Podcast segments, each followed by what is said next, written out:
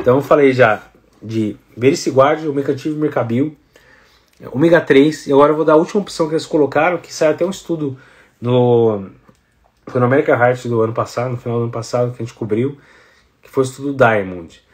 É, essa droga agora é uma droga que chama Patiromer, um monte de nome diferente. Né? O que, que é o Patiromer? Patiromer é uma medicação que, na verdade, é um, ligador de potássio intestinal para ajudar a espoliar potássio. Para o que, que isso vai ajudar na insuficiência cardíaca? Na verdade, a gente tem uns pacientes, né? isso é na realidade quem atende paciente com IC grave, né? Tem alguns pacientes que a gente tem que usar uma dose muito alta de diurético e muitas vezes ele evolui com hipocalemia.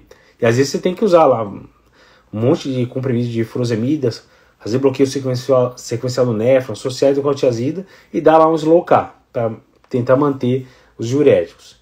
Aqui a gente está falando do cenário inverso. Na verdade, é o paciente que evolui com hipercalemia, com potássio alto, geralmente secundário ao uso de drogas que inibem o sistema renina-angiotensina-aldosterona, que seriam o IECA, o BRA, a. Então, que estariam pelo menos em dois grandes pilares do tratamento da IC.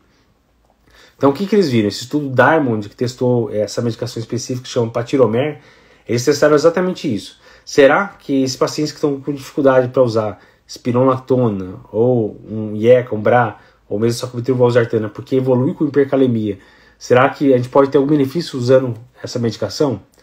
E o que eles viram, na verdade, é que parece sim ajudar. Então, pacientes que utilizaram é, patiromer evoluíram com menos hipercalemia, né, conforme esperado, e conseguiram atingir doses mais altas das medicações que inibem o sistema renina angiotensina aldosterona.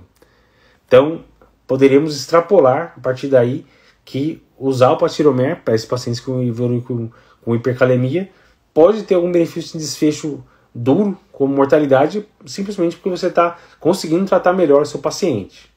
Então isso eles não mostraram no estudo Diamond, mas é uma suposição que tem lógica.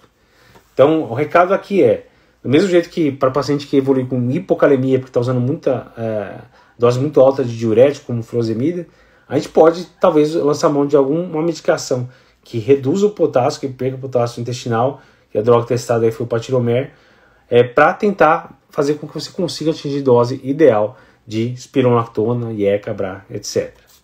Então seria mais uma droga que você poderia pensar em utilizar aí para o paciente específico que tem essa dificuldade, que evolui com hipercalemia. Beleza?